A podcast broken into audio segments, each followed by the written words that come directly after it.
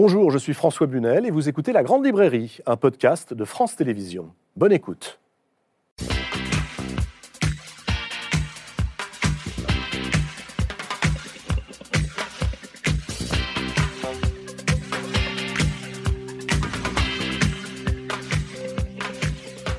Bonsoir à tous, bienvenue dans la Grande Librairie. Avez-vous parfois l'impression que le temps efface certaines périodes de votre vie? Que vous ne voyez plus euh, ces moments du passé qu'à travers une vitre dépolie Que votre vie n'est finalement qu'une suite de ruptures, d'avalanches ou même d'amnésie Ah, alors si tel est le cas, eh bien je vous propose trois livres qui vont à la fois épaissir le mystère et dissiper la brume. Et le premier est un chef-d'œuvre, il sort aujourd'hui. C'est le 30e livre de Patrick Modiano, qui est mon invité ce soir. Bonsoir Patrick Modiano. Bonsoir François Bunel. Je suis ravi de vous recevoir. Vous êtes chez vous, à la Grande Librairie. Oh ben. Merci infiniment d'avoir accepté Oh c'est- cette émission. ah non, ça me fait plaisir de, vous retrouver. Et alors, euh, nous allons évoquer évidemment euh, votre livre, Chevreuse, qui sera demain en librairie. C'est un livre qui ressemble, on va le dire, à une pièce de puzzle. Oui, à, à un miroir de kaléidoscope, presque. Vous savez, quand il fallait les ajuster, ces Oui, oui, différents oui. miroirs. Euh, en le lisant, je me suis dit, c'est même peut-être un fil d'Ariane pour le labyrinthe Modiano. Si on tire Oui. dessus, peut-être euh, parvenons-nous jusqu'à un minotaure. On Oui. verra quelle figure il prend et à quoi il ressemble. C'est un livre qui vous entraîne du côté de l'enfance, du côté des souvenirs, du côté de la mémoire. Et en le lisant, vous le verrez, mille questions surgiront. Et puis, quand je l'ai lu, j'ai eu une envie, évidemment, celle, après avoir posé quelques questions à Patrick Modiano, de lui proposer de rencontrer deux personnes qui travaillent la mémoire, elles aussi. Le premier est comédien, vous le connaissez bien, c'est Édouard Baird. Alors, il a lu sur scène Un pédigré, l'un des grands romans de Patrick Modiano. Édouard Baird est actuellement tous les soirs au Théâtre Antoine, à Paris, où il joue les élucubrations d'un homme soudain frappé par la grâce. Il nous rejoindra, Édouard Baird, dans quelques instants, et il sera accompagné par un scientifique spécialiste de la mémoire et du cerveau, dont les livres sont, croyez-moi, de véritables trésors accessibles à tous. Stanislas Dehaene, c'est peut-être notre plus grand spécialiste du cerveau, et il viendra éclairer ces mystères que sont la mémoire, l'oubli, les souvenirs, bref, ce sur quoi Patrick Modiano écrit depuis toujours. Avant de tourner les pages de Chevreuse, qui est un grand livre sur la poussière du temps, ou plus exactement sur l'odeur du temps, hein, c'est votre expression, Patrick Modiano, eh bien, je vous propose de revenir en images sur quelques dates de la vie et de l'œuvre de Patrick Modiano. Regardez. 1945. Patrick Modiano naît le 30 juillet 1945 à Boulogne-Billancourt. Son père, Albert, dit Aldo, est italien et juif. Sa mère, Louisa, est d'origine flamande et devient comédienne. Les activités troubles de son père pendant l'occupation, l'absence de ses parents, marquent profondément son enfance. 1957, Rudy, son frère cadet, meurt d'une leucémie à l'âge de 9 ans. Le choc de sa mort est déterminant. Il est l'une des ombres qui planent sur l'œuvre de Patrick Modiano. 1968. À 23 ans, Patrick Modiano publie son premier roman, La place de l'étoile. Le livre est un succès, récompensé par le prix Roger Nimier.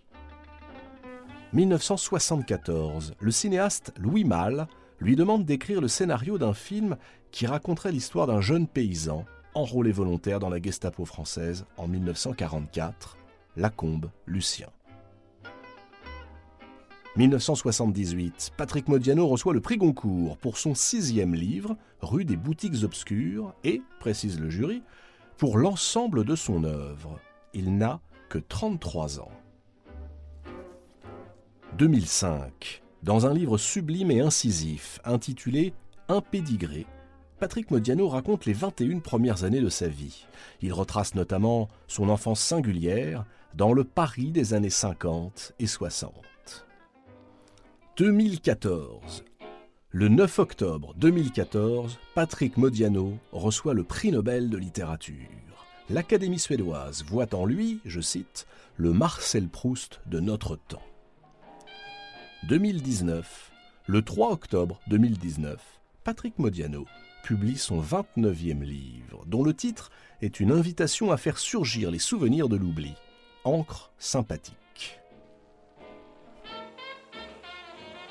Et en 2021 paraît aux éditions Gallimard le 30e livre de Patrick Modiano intitulé Chevreuse. Euh, on a choisi quelques dates, Patrick Modiano. Oui. Euh, quelle est la date qui manque? Vous qui travaillez depuis toujours sur l'oubli, quelle est la date oubliée? Celle que vous auriez envie, peut-être ce soir, de Euh. faire jaillir de l'oubli? Oui, c'est difficile parce qu'il y a eu tellement de, tellement de choses depuis, j'ose pas dire, depuis ça- 60 ans. Enfin, oui, c'est difficile de, de, trouver une date. euh, parce que finalement, le temps s'écoule comme ça sans qu'on arrive très bien à le, à le cerner ou à, mettre des dates dessus. Enfin, il y a une sorte de, de- de flux comme ça que il est très difficile de. Parce qu'évidemment, les chiffres ne correspondent pas forcément à.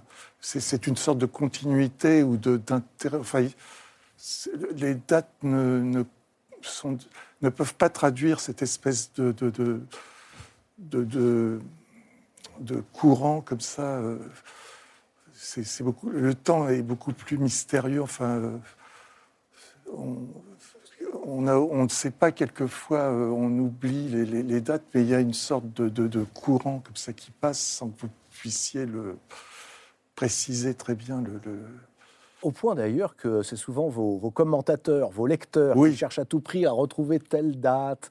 Euh, Par exemple, dans Chevreuse, votre dernier livre, euh, le personnage n'est plus très sûr. Est-ce que c'était en 1964, 1965 Après tout, on ne sait plus. Comme si le chiffre était moins important que le nom chez vous, que le mot. Euh, oui, c'est-à-dire c'est le, le- le- la topographie ou le nom, euh, euh, ça vous fait ressurgir des espèces de bribes de, de- du, du passé, de votre passé ou du, de- du passé en général. Et donc, euh, ça correspond. Quand on essaye de mettre un chiffre, évidemment, ça, c'est antagoniste, c'est-à-dire c'est plutôt des bribes qui vous, Mm. Qui sont cernées par, par l'oubli ou par euh, des espèces de, de, de- choses un peu discontinues comme ça. euh. Donc c'est très difficile de mettre une date quelquefois sur le. euh, il y, a- aussi des, choses dans le temps qui se répètent aussi, qui donc les dates finalement se dissolvent là-dedans. On n'arrive plus à- à- très bien savoir si c'était en 78 ou en 74. Ou... Oui, donc notre vie n'est pas une chronologie. Mais en revanche, Oui. écrivez-vous souvent les images. Ah, alors là, Oui. les images permettent de convoquer le souvenir.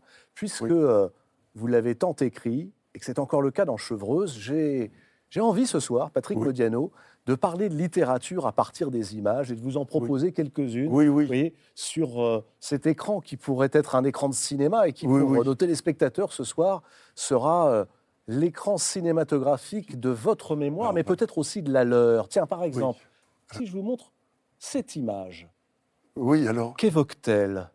Oui, c'est- c'est-à-dire c'est oui, c'est c'est le, le panneau de, de- de la ville. C'est le, nom, le nom euh, Chevreuse a toujours été m'a toujours évoqué quelque chose de particulier parce que c'est le euh, mu- musicalement c'est euh, ça se rapporte beaucoup à la langue. Enfin oui, euh, c'est la langue française, c'est-à-dire qu'il y a le il y a toujours en le e muet et le et une sorte de, de, de quelque chose d'un peu sourd comme ça qui est particulier la langue française et, qui, et je me disais toujours, je rêvais toujours de, de- d'entendre le français sans, sans le comprendre parce que c'est une sonorité qui doit être très étrange parce que il y a, y a le muet, il y a le muet, il n'y a pas de d'accent tonique, tout ça, ça glisse comme ça, chevreuse. C'est ça qui fait le, c'est ça qui fait la particularité du français, en fait. Euh, Mais le son fait-il sens pour vous Et quel sens donnez-vous à Chevreuse? Oui, c'est un.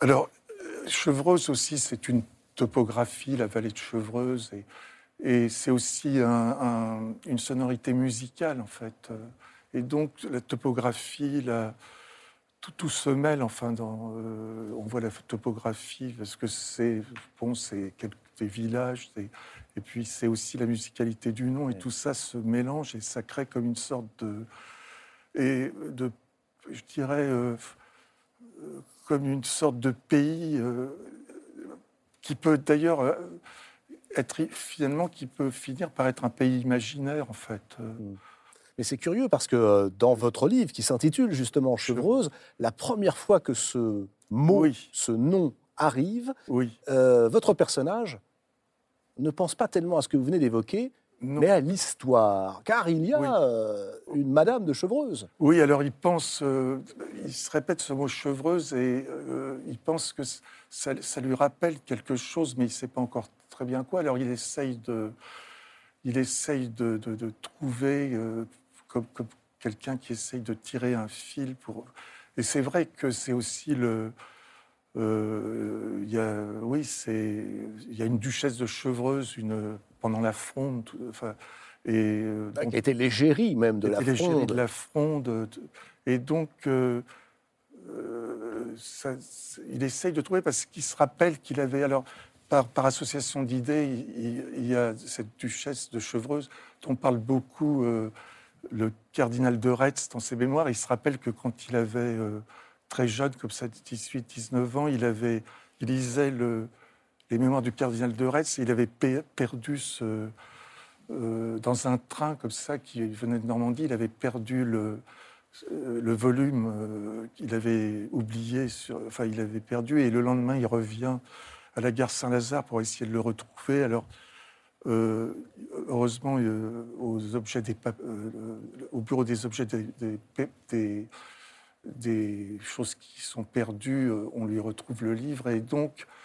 petit à petit, le quartier Saint-Lazare, le quartier, ensuite la montée vers, euh, vers le, la montée vers euh, Blanche-Pigalle, tout ça, cette topographie, petit à petit, fait ressurgir, petit à petit, ça va lui faire ressurgir tout ce que évoque ce nom pour lui. Enfin, Comment expliquez-vous, Patrick Modiano, que ce soit d'abord euh, l'histoire de France, puis Oui. ensuite la géographie parisienne, oui, au hasard d'une promenade, oui, qui soit le déclencheur qui ramène un souvenir enfoui, c'est-à-dire la vie passée dans cette vallée de Chevreuse? Oui, c'est peut-être parce que, euh, enfin, le, personnage du, c'est un roman en fait. Il y a aussi beaucoup d'imaginaire dans tout ça. C'est que on sent une sorte de réti, enfin, on sent que ça lui rappelle des choses peut-être. euh, il, sent obscurément que ça va lui rappeler des choses un peu à la fois euh, qui lui faisaient peur ou des choses un peu douloureuses et qu'il essaye de trouver peut-être inconsciemment une sorte de, de sursis en parlant de la duchesse de Chevreuse ou de, de- euh, il a peut-être il se dit je- je- il essaye de trouver bien sûr mais il a un peu inconsciemment il a un peu peur alors il, il- il- il- il hésite un peu à, à entrer dans le vif du sujet en fait Vous voulez dire que parfois nous rusons, nous essayons de ne pas nous souvenir, nous ne voulons pas nous souvenir? Oui, il y a, il y a une certaine. euh, quand, on a, quand on essaye de retrouver quelque chose, ça veut dire que on, on sent très vite que qu'il y a peut-être quelque chose d'un peu qui va être un peu douloureux. alors on, on tourne autour du pot, euh, on parle de la duchesse de Chevreuse, on, Mm. on, On esquive. on esquive un peu et petit à petit, évidemment, on est obligé de. de- ça, ça se précise un tout petit peu et c'est, c'est des choses qu'on a. Oui, comme vous. Comme vous, vous avez lu une phrase que j'écrivais, des, amné- des Oui. amnésies, des avalanches. euh, sa, sa vie était faite de, d'amnésies successives ou d'avalanches. Ou de, donc, on sait que peut-être il va y avoir quelque chose de. Euh, Alors, on, on tourne un peu autour du. Alors c'est pas facile pour votre personnage parce qu'il faut dire une chose, Patrick Oui. Modiano, c'est que euh, vous disiez tout à l'heure, il y a beaucoup d'imaginaire. Je ne sais pas Oui. si c'est de l'imaginaire, mais il, il a deux livres de chevet, les Mémoires du cardinal de Retz, on en a parlé, Oui, puis un autre livre intitulé L'art de se taire. oui l'art de se taire, oui. Alors ça, dites-moi, c'est c'est du Patrick Modiano, ça, l'art de se taire. Oui, oui c'est-à-dire que c'est tout un art, oui. ça peut se rapporter aussi à la littérature, à la littérature, à la, où on essaye d'être le plus on essaye de. Il y a beaucoup de corrections, il y a beaucoup de suppressions dans, dans, dans, la manière d'écrire. Euh, il y a aussi des ellipses et tout ça. Donc, l'art de se taire peut aussi s'appliquer au travail de romancier, en fait, euh, bizarrement, parce que pour moi, c'est toujours un travail de suppression, de, où il, y a des, il faut laisser un peu de, silence, de vide pour euh, ça, c'est tout un, travail qui ressemble un peu à l'art de se taire aussi. Euh, donc, euh, oui, c'est une chose générale, en fait. Vous écrivez cette phrase que je trouve admirable, page 97, en parlant de Jean Bosmans, votre personnage. Son professeur ne lui avait-il pas appris que la prose et la poésie ne sont pas faites simplement de mots, mais surtout de silence? Oui, c'est-à-dire que j'ai toujours pensé ça, mais il y a d'autres, euh, peut-être d'autres écrivains qui ont, qui ont un style très baroque et tout ça. Mais oui, j'ai toujours eu l'impression que la poésie et la, euh, surtout la poésie en fait, parce que c'est un côté musical ou la prose, oui, euh, il fallait faire des espèces de, de, trous de silence et même pour le, le, le comment dirais-je le, lecteur qui va lire le livre, puisque finalement c'est le lecteur qui va, qui va compléter un peu ce que, ce que le romancier a écrit. Il faut lui laisser euh, euh, des, espaces de... Enfin, c'est compliqué à expliquer. Il ne faut pas le... Comment dirais-je le, L'assommer avec... Euh, il faut laisser des espaces de silence pour qu'il puisse... Pour que... Suggérer... Pour que lui puisse continuer une sorte de... De travail, de, pour, euh, il, faut plus, il, faut, il faut des suggestions, il faut, il faut qu'il y ait des, des, espèces de pauses comme ça euh, pour que le lecteur puisse euh, s'imprégner du, du, livre et, et, même l'achever lui-même, achever le, travail du, romancier finalement. Vous voulez que le lecteur travaille en quelque sorte? En fait, euh, ce, qui est, compliqué, c'est qu'évidemment, quand on écrit, euh, on ne peut jamais être son, propre lecteur parce qu'en en fait, on, a une vision parcellaire des, choses qu'on écrit. On voit, il faut faire des corrections. Il faut donc euh, l'écrivain ou le romancier ne peut pas être son propre lecteur. En fait, il ne peut pas avoir une vision d'ensemble, alors que finalement, le lecteur, euh, le lecteur peut, euh, lui, avoir une... Euh, il peut avoir la vision globale du livre et donc, pour cela, il faut quand même qu'il y ait des... il faut qu'il y ait des moments de, de, silence ou de, pour qu'il puisse continuer un peu le, sans travailler. D'ailleurs, c'est pas du travail, mais c'est une sorte d'impression comme ça, qu'il puisse avoir une impression et qu'il puisse euh, achever le livre, en fait, pratiquement achever le livre, euh, dont, le romancier lui-même n'a pas une vision globale, en fait. Vous n'avez toujours pas d'architecture générale de vos livres, de plans. Euh, par exemple, est-ce que vous savez, quand vous arrivez devant ce panneau signalétique chevreuse, où le livre vous emmènera Non, non, c'est au fur et à mesure que je l'écris. Et donc, quelquefois, si vous voulez, euh, oui, c'est compliqué parce que je, euh, je me suis aperçu quelquefois que je, je, répétais certaines choses qui avaient, euh, enfin, légèrement modifiées, mais sans m'en rendre compte moi-même, que j'avais déjà écrit dans d'autres livres. Mais finalement, c'est un mouvement, c'est peut-être un mouvement général de tous ces livres que que j'ai écrit où il y a des choses qui se répètent parce que, en fait, j'avais oublié que je les avais écrits. Alors, ça donne un sentiment. Euh, tous ces livres accumulés, euh, et qui pourraient être le même livre, d'ailleurs, donnent donne un sentiment d'incertitude puisqu'il y a des répétitions que j'ai faites euh, d'une manière presque inconsciente, si vous voulez. Alors, ça donne une espèce de, de, Il y a des noms aussi qui se répètent dans chaque livre, des et donc, euh, c'est aussi inconsciemment pour euh, ça donne une impression de, de peut-être que la mémoire est quelque chose aussi de très fluctuant en fait. Alors il y a des noms qui se répètent et puis Oui. des noms qui reviennent. Tiens, par exemple, si je vous montre cette photo, à quel nom et quel numéro Oui, alors là, c'était le. Oui, c'était une. J'allais dire une maison qui existe vraiment, parce que si vous voulez, il y a un processus de. On se demande à la fin, tout ça, ça, ça a une très légère frontière avec l'imaginaire, et on se demande, à partir du moment où vous avez parlé de cette maison dans un roman, elle, euh, elle devient, elle passe dans une, un autre ordre, de, dans une autre, euh, comment dirais-je, dans- comme si elle- il y avait un miroir, qu'elle traverse un miroir, elle devient une maison imaginaire, mais en fait, euh, oui, cette maison existe. Elle, euh, euh, j'ai, j'ai été un enfant, enfin, euh, sous- parce que là, c'est avant. la- Mais j'ai été pendant un ou deux ans dans cette maison, et donc. euh, C'est mais- votre mère qui vous avait euh, Oui, euh, envoyé chez des amis. oui, chez des amis, elle nous confiait à des amis, oui. donc,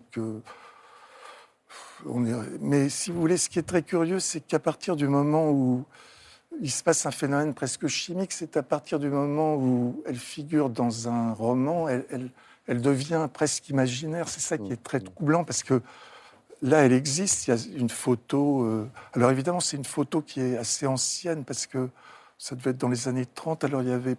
C'était à peu près ça, oui. Enfin. 38 rue du docteur Curzel. 38 rue Docteur Curzen, oui. euh. Mais si vous voulez, très. On, on voit euh, sur cette carte postale Oui. euh, écrit Maison Guillotin. Oui, Je relève, alors c'est toujours, euh, je je vais faire euh, oui, alors. le lecteur du silence, Oui, oui. qui dit une seule ligne, très courte, une demi-ligne seulement, Oui. dans laquelle vous, vous écrivez que dans ce jardin se trouvait la tombe Oui. du docteur Guillotin, l'inventeur de la guillotine. Euh, je- c'est un souvenir de France où il y avait une, une tombe dans le jardin. Enfin, c'était un jardin en espalier. Il y avait euh, sur, la, tombe, il, était écrit, oui, c'était le docteur Guillotin. Alors, je pense que c'était le. Ça devait être le. parce que, bon, les, dates correspondaient euh, au docteur Guillotin, celui qui a inventé la guillotine. Et évidemment, ça m'a beaucoup impressionné quand j'étais quand j'étais enfant de voir que celui qui avait inventé, la, enfin, il y avait un côté euh, assez terrifiant parce qu'évidemment, la guillotine, tout ça, on commençait à étudier les vers 7, 8, enfin les, la révolution, tout ça, enfin, les gens qui se faisaient décapiter, tout ça. Alors euh, évidemment, pour un- c'était un peu impressionnant de. Et donc, ça corrobore ce que j'ai. Oui, ça, ça, ça devait être la famille du docteur. Preuve par la photographie Oui, c'est ça en qui est réalité. terrible. Oui, oui. Euh, aujourd'hui, puisque votre euh, livre convoque hier et aujourd'hui, Oui, oui. est-ce qu'aujourd'hui, vous, vous auriez envie d'entrer dans cette maison? Voilà ce qu'elle est devenue. Oui, Ou est-ce qu'au contraire, comme le narrateur, vous, Oui. auriez, vous préféreriez rester à l'extérieur? Oui, euh, parce que effectivement dans le dans le roman, je, il, il retourne enfin par hasard comme ça quand il a à, deux ou trois à deux reprises, je crois. euh, enfin, euh, il retourne dans le dans euh, enfin c'est compliqué d'expliquer parce que c'est tout un. Il se retrouve par hasard avec deux, deux, femmes l'emmènent dans cette elle s'arrête devant la maison et lui ne, ne veut pas entrer dans. enfin, il, les laisse entrer dans cette maison, mais lui reste sur le. Enfin, il veut pas rentrer dans cette maison. Mais ça, c'est un phénomène général, c'est-à-dire que c'est pas. euh, c'est un phénomène aussi de, la mémoire qui fait que euh, on est quelquefois, on n'ose pas trop. euh, comment dirais-je on n'ose pas trop entrer dans le vif. Enfin, oui, il y a une sorte de réticence. Euh, et là, évidemment, l'image ce- du, personnage du livre qui veut pas entrer dans cette maison, c'est oui, plutôt une, peur aussi de retrouver des, des fantômes, enfin des. Vous disiez euh, tout à l'heure, Patrick Modiano, que cette maison, 38 Oui. euh, rue du Docteur Curzen, a joué en Josas. À partir du moment où elle était entrée dans un de vos romans, Oui. cessait presque d'être une adresse et Oui. devenait autre chose. Mais elle- n'est pas rentrée seulement dans votre roman. je sais, oui, c'est bizarre. Elle, est rentrée dans, la bande dessinée. la- Oui, mais sans que. Elle est rentrée dans un. euh, voilà. Elle est rentrée dans un album de Black et Mortimer, mais qui datait donc de. À mon avis, qui. Euh, SOS Météore. SOS Météore. Ah bon, on va regarder tout de suite la date. euh, et donc, euh, je. euh, 1959. Oui, alors c'était euh, Première édition. sept ans après que j'ai. Mais pour moi, c'est très dé- délicat de parler de ça parce qu'en fait, euh, euh, c'est encore un- une preuve que la maison ne- n'est pas réelle, enfin, puisque euh, elle est passée aussi dans une dans une sorte de Black et Mortimer. euh, sans que- c'est- étrange, comme si euh, la- l'imaginaire l'aspirait, si vous voulez. Alors. euh, j'ai beau reconnaître vaguement le, enfin, la fenêtre de gauche Oui. au premier étage où je, je- je dormais, enfin j'avais ma chambre, mais en même temps, je, ça prouve que finalement tout ça, ça bascule aussi dans l'imaginaire, brusquement, puisque non seulement dans le mien, mais dans celui de, de Jacobs. de Jacobs. Mais tout ça, est-ce que cela veut dire que les lieux, Patrick Modiano, Oui. créent des liens? Oui, des. euh, oui, c'est étrange que on a été, bah, que que Jacobs s'est arrêté. Il a dû faire des repérages. Il a vu la maison. euh, donc c'est bizarre. Cette maison avait peut-être quelque chose de. Elle voulait. Elle, est- elle existe toujours puisque bon, mais en même temps, elle voulait. Il y avait une fuite vers l'imaginaire en fait. euh. Et donc pour moi, c'est très curieux parce que je. euh, je, je, je ne sais plus très bien quelles sont les, si vous voulez, la, la frontière entre le, le réel et l'imaginaire, en fait. Vous ne savez plus très bien. Oui, et, et j'ai des, oui, quand je vois la- cette maison dans le, ça, ça corrobore ce que je. Il arrive un moment où euh, tout ce qui, tout ce que vous avez vécu, tout ça, ça, ça bascule euh, dans l'imaginaire, plus ou moins, pour un romancier, tout au moins. Est-ce que la question de la vérité est importante pour vous quand euh, vous vous dites que ça bascule entre le réel et l'imaginaire? Ou est-ce qu'au contraire, elle est tout à fait secondaire? Euh, non, c'est-à-dire que la, euh, la, réalité est est assez. Enfin, les images précises, finalement, sont assez euh, suggestives, parce que plus l'image est précise, plus euh, on peut la faire basculer dans l'imaginaire, comme certains tableaux surréalistes où c'est très précis. euh, je sais pas. euh, oui, où, où tout est euh, très précis, mais on sent quelque chose de, de, de, de- comment dirais-je, d'onirique en fait. Mm. Donc, euh, pour faire basculer quelque chose dans l'imaginaire, il faut, à mon avis, que la que l'image soit très précise ou que le lieu soit assez précis, et après on peut le faire basculer assez facilement dans l'imaginaire. Mais il faut qu'il y ait d'abord une précision très forte. euh, il faut qu'il y ait une topographie très précise et tout ça. Et, et c'est plus facile après, de, bizarrement, de, de le faire basculer carrément dans l'imaginaire, c'est-à-dire. euh, Alors pour comprendre comment fonctionne euh, oui. notre mémoire, dans ce Oui. livre, vous évoquez, on l'a vu, la topographie, euh, les images, mais aussi parfois la chanson. À quel endroit avez-vous entendu cette chanson? Oui, alors- oui. Je rêve souvent de vous, je rêve souvent de nous, ma tête sur vos genoux, Ah, c'est douce dame. oui, c'est toute une chanson. Douce Dame de Serge Latour. Oui, alors, euh, euh, c'est des chansons. euh, euh, c'est souvent aussi des. C'est lié à, à- si vous voulez, à l'époque où on allait dans des cafés où il y avait des jukebox et, et on entendait des chansons comme celle-là, ou alors de. euh, et donc, on se rappelle très bien, si vous voulez, le lieu. Et donc, il ressurgit des chansons, des centaines de chansons comme ça. C'est aussi le point de départ hein, de Chevreuse. Oui, oui. Euh, il y a d'un côté ce nom Oui.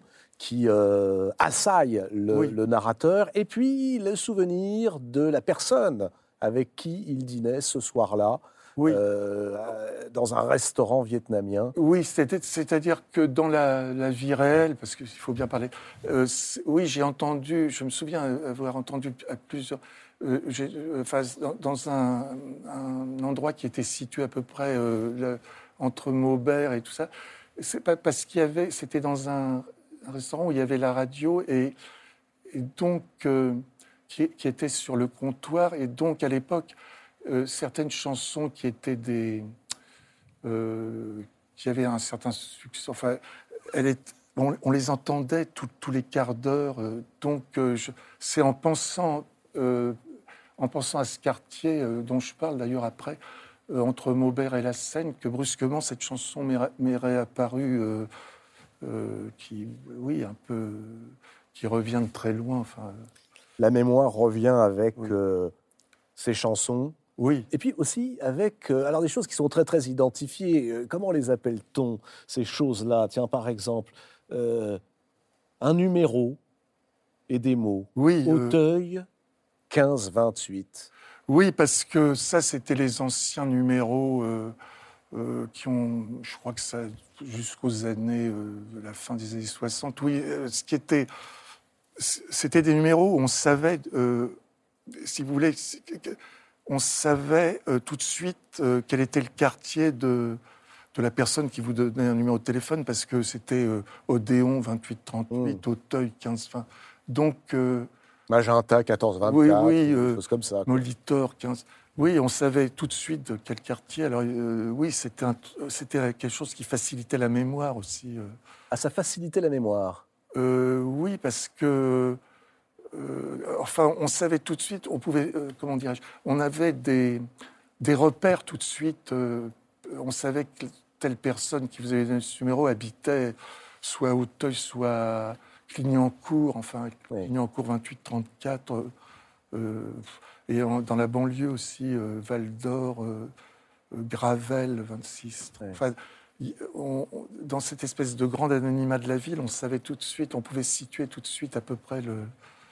C'était une façon d'échapper à cet anonymat. Oui, c'était, c'était, oui, on, échappait à l'anonymat. on- dans ce- cette espèce de, de- de- oui, dans les, dans ces villes où tout est anonyme, une personne qui vous donnait un numéro de téléphone que vous connaissiez, euh, vous, vous la situiez tout de suite dans un Mm. quartier. Enfin, il y avait une sorte de.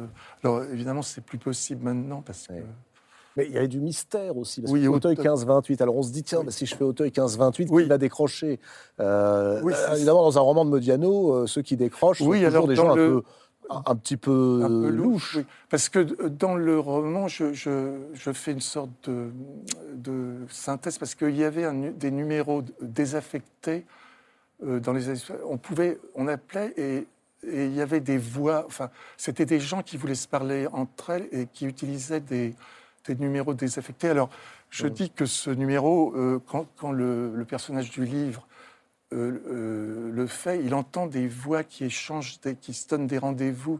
On, appelait ça le réseau, c'est-à-dire c'était des, on co- des gens qui connaissaient des numéros désaffectés, ce qui fait que euh, ils pouvaient faire le numéro et se lancer des appels. Enfin, euh, c'était un truc très mystérieux qui maintenant c'est plus possible évidemment avec le portable ou avec. le- Quelle est la ligne de partage entre euh, les honnêtes gens et les gens un peu moins honnêtes dans vos romans? Oui, euh, la ligne de partage, évidemment, c'est très difficile parce qu'évidemment, il y a des gens qui ne sont pas. t- c'est aussi des, des choses de l'enfance, aussi, des, des- des gens qui vous paraissent bizarres ou des. Finalement, euh, peut-être que. euh, Ils n'étaient pas si bizarres que ça, mais en fait, il y a une espèce de d'imagination enfantine qui d'ailleurs se, euh, se dure chez le romancier, parce que finalement le romancier c'est un peu l'imaginaire, tout ça c'est un peu enfantin, tout ça. Donc il n'y a pas tellement de... dans certains, euh, euh, dans certains films qu'on voyait quand on était enfant, il y avait toujours un personnage un peu aventureux qui avait l'air un peu inquiétant, mais qui s'avérait être un héros, comme dans Moonfleet, ou comme dans... Donc c'est c'est très bizarre. la- la- la- Il y avait toujours un aventurier qui, qui faisait, qui, oui, qui aurait qui faisait peut-être des choses un peu bizarres, mais qui s'avérait un, un, un- un- un héros, tout ça. Alors il y avait un mélange bizarre comme ça qui. Mais vous avez lâché le mot, c'est les aventuriers que vous aimez. Ces gens qui ont un peu tâté de la prison, qui euh, restent très mystérieux sur leur vie, Oui, c'est ça. qui, qui voyagent énormément et puis qui reviennent et puis qui disparaissent. puis- Oui, Ils sont tout le temps présents dans vos livres, particulièrement Oui. dans Chevreuse. Pourquoi? Oui, c'est peut-être lié à c'est l'imaginaire aussi, c'est euh, les premières lectures qu'on a faites. euh, euh, c'est aussi des gens qu'on a côtoyés comme ça sans savoir très bien qui c'était, mais c'est aussi des premières lectures de romans comme L'île au trésor ou comme le personnage de Milady dans Les Trois Mousquetaires. c'est des, des personnages mystérieux comme ça qui, qui font travailler l'imagination d'un enfant et finalement le, le romancier, au fond, il reste euh, un peu enfantin, en fait, euh, Mm. euh, parce qu'il. euh, tout ça bascule dans l'imaginaire, tout ça, c'est un. C'est un peu la suite de, de ce, qui vous, ce qui vous inquiétait ou ce qui vous. dans votre enfance, en fait. Puisque vous parlez de l'enfance, j'aimerais que nous nous arrêtions sur euh, cette affiche, film italien de Vittorio de Sica. Oui. Les enfants nous regardent. Oui, alors c'est un film. euh, euh, oui, je crois que je, je le- je le cite dans mon livre parce que c'est un film que j'ai vu à la Cinémathèque quand j'avais 18 ans, mais c'est aussi l'histoire d'un enfant qui. Comment dirais-je C'est- C'est-à-dire que les adultes, quelquefois, ne se rendent. enfin, les enfants euh, nous, nous regardent parce que c'est. Mm. Le héros, c'est un enfant qui observe euh, ses parents. Enfin, il se passe des choses un peu bizarres, tout ça, et lui. Il, il observe ça et donc le titre s'appelle Souvent les adultes oublient que les, en- euh, que les enfants les regardent. Enfin, Ouais. Enfin, maintenant c'est plus compliqué parce que les enfants sont plus en contact avec leurs parents, tout ça. Mais, mais quelquefois, euh, ils ne s'aperçoivent pas que les enfants les regardent et que certaines paroles qu'ils ont dites ou certains, euh, resteront dans leur mémoire comme ça, d'une manière indélébile, et que, ou certaines attitudes qui. Donc, c'est pour ça que le, le film s'appelait Les enfants nous regardent. Les adultes devraient parler toujours à voix basse, Oui. car il faut se méfier des enfants, écrivez-vous. Bah, ouf. Euh, C'est-à-dire que les enfants, c'est bizarre parce que, euh, oui, ils- peuvent retenir certains, certaines choses par bribes comme ça et, et les, les adultes ne s'en rendent pas tou- toujours compte, en fait. Alors, on retrouve le personnage de Jean Bosmans quand il était enfant et un adulte, un adulte un petit peu mystérieux, peut-être un aventurier dont on se demande s'il vient pas d'Amérique, peut-être a-t-il séjourné en prison, Oui, euh, lui offre un objet. Et là, oui. vous convoquez cette fois-ci non plus les films, non plus les images, Oui. non plus la topographie, mais les objets pour que la mémoire ressurgisse. Et cet objet, le voici, c'est une boussole. C'est une boussole, oui, oui, c'est des, euh, oui, c'est des objets comme ça pour la, la mémoire euh, lointaine, c'est-à-dire la, la mémoire enfantine, la mémoire des enfants, se fixe souvent sur des, des objets très précis comme ça, et ça devient tout un, un monde. Oui, la boussole, et puis je crois qu'il y a d'autres objets comme ça. Ah bah oui, il y a celui-ci. Ouais. Oui. Attendez, je l'ai. Oui, voilà, c'était un briquet à peu près comme ça, mais euh, c'était une. euh, C'est pas le briquet qui est le plus important dans votre la- livre. Oui, C'est la hauteur de la flamme. oui, justement, Ça, je trouve ça génial. Oui, la hauteur que- de la flamme, c'est un zippo, oui. euh, oui, Ça pourrait être le briquet, mais, mais, mais vous, c'est la hauteur de la flamme qui, tout à coup, la Oui. taille de la flamme oui, fait que la mémoire devient d'une précision. oui, d'autant plus que c'était un peu bizarre parce que c'était une, une, une dame qui lui, qui lui donnait ça pour euh, jouer. Enfin, c'était assez dangereux, mais, mais la flamme. euh, euh, oui, c'était cette flamme impressionnante parce que d'habitude, les briques, il y a des briquets, bon, c'est Ouais. Mais là, c'est. Oui.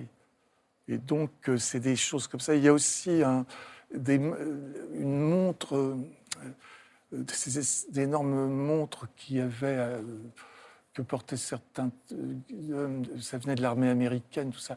Et, et tous ces objets euh, impressionnaient évidemment l'imaginaire enfantin, en fait. Alors, ce que l'on comprend à vous lire et à vous entendre, c'est que la mémoire n'est pas d'une seule pièce, euh, qu'il faut justement à la fois un film, un livre, un nom, oui, euh, le recours à l'histoire, à la géographie, oui, à la topographie. aux, aux- aux objets les Aux plus objets. divers. Euh, oui. Est-ce qu'au final, cette mémoire vous diriez, Patrick Modiano, qu'elle est fidèle ou qu'elle relève euh, de l'adulte que vous êtes devenu? Oui, c'est-à-dire que c'est très compliqué la, la mémoire, parce qu'évidemment, euh, euh, euh, ce qui réveille la mémoire, évidemment, c'est des, des choses très parcellaires comme des détails, le briquet, le, le- Mm. mais oui, c'est des choses. la mémoire, évidemment, a besoin de d'aide, enfin de. de- de, c'est pour ça que dans, dans- je fais allusion à tous ces objets bizarres qu'un enfant. euh, et puis il y a aussi, bon, il y a ce qu'on parlait, il y a les chansons, il y a des tas de petites choses qui essayent de, de tirer certains détails de l'oubli, en fait. tirer les détails de l'oubli. On va continuer de le faire dans Chevreuse et en tournant les pages à nouveau de ce roman qui paraît demain aux éditions Gallimard, Patrick Modiano. Dans un instant, Édouard Baird va nous aider Oui. à comprendre un petit peu mieux ce qu'est la mémoire, euh, la mémoire du comédien, de l'acteur, Oui, et puis Stanislas Dehaene. Stanislas Dehaene qui est Bah euh, donc un très grand neuroscientifique, spécialiste du cerveau et de la mémoire, et qui publie un livre qui s'appelle Face à face avec son cerveau, dans lequel il y a quelques éléments de réponse. Mais juste avant, je vous propose un petit détour, mon cher Patrick, par les librairies. Vous savez qu'on les Ah, adore dans cette émission. Alors là, euh, ce soir, euh, on a eu une envie. Inès de la Motte Saint-Pierre a été voir quatre libraires en leur demandant, mais alors, par quel Patrick Modiano faut-il commencer Ou alors, quel livre de Modiano nous suggérez-vous pour continuer? Écoutez leurs réponses, les voici. vertigineux, Obsessionnel. hanté, hypnotique. implacable. Patrick Modiano, pour moi, c'est l'écrivain de l'oubli, euh, de la mémoire, des rendez-vous manqués. C'est assister presque au développement d'une photo. On voit au fur et à mesure apparaître l'image. il joue avec son lecteur. En soi, ses romans sont que des jeux de pistes, de masques et de dupes. Tous les indices sont là, mais l'auteur se garde bien de nous les montrer, c'est à nous de nous débrouiller. On dirait des notes de saxophone, un petit peu comme chez Lester Young, une espèce de brume lumineuse comme ça qui vient éclairer le passé. Dans le Café de la jeunesse perdue est l'un des plus grands livres de Patrick Modiano. On y retrouve ses thèmes habituels, la mémoire, la disparition, la quête et l'enquête. On voyage d'un quartier à l'autre et surtout, les personnages eux-mêmes sont préoccupés par la, topographie particulière de Paris. Il rend Paris magique, il le réenchante. Il y a un livre à lire absolument dans l'œuvre de Patrick Modiano, c'est Dora Bruder.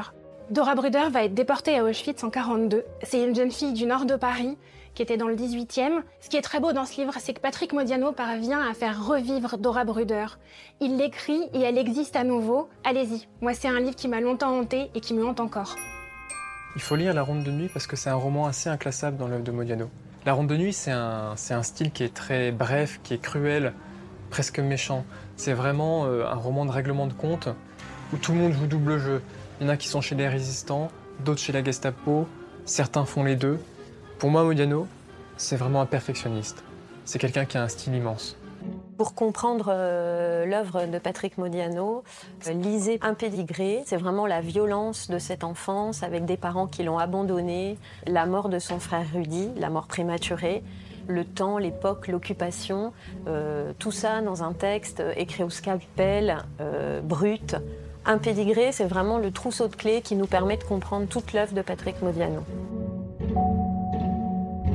Voilà, le trousseau de clés pour comprendre Patrick Modiano et pour comprendre également le fonctionnement de la mémoire. Patrick Modiano, donc l'invité d'honneur de cette grande librairie, qui se poursuit, mon cher Patrick, maintenant avec deux invités Oui. euh, qui eux aussi travaillent, mais alors euh, vraiment très différemment sur la mémoire. D'abord, Édouard Baird. Bonsoir, Édouard Baird. Bonsoir François. Alors vous, vous travaillez sur les mémoires dans le sens où vous êtes comédien, acteur, hein, même si vous arrive d'avoir euh, euh, des pannes de mémoire qui provoquent votre fuite, ce que vous racontez d'ailleurs tous les soirs au théâtre Oui. Antoine à Paris, 21h. Allez-y, c'est un spectacle formidable intitulé Ah oui, Les élucubrations d'un homme soudain frappé par la grâce. Spectacle au cours duquel on retrouve alors les grands écrivains que Édouard Baird admire.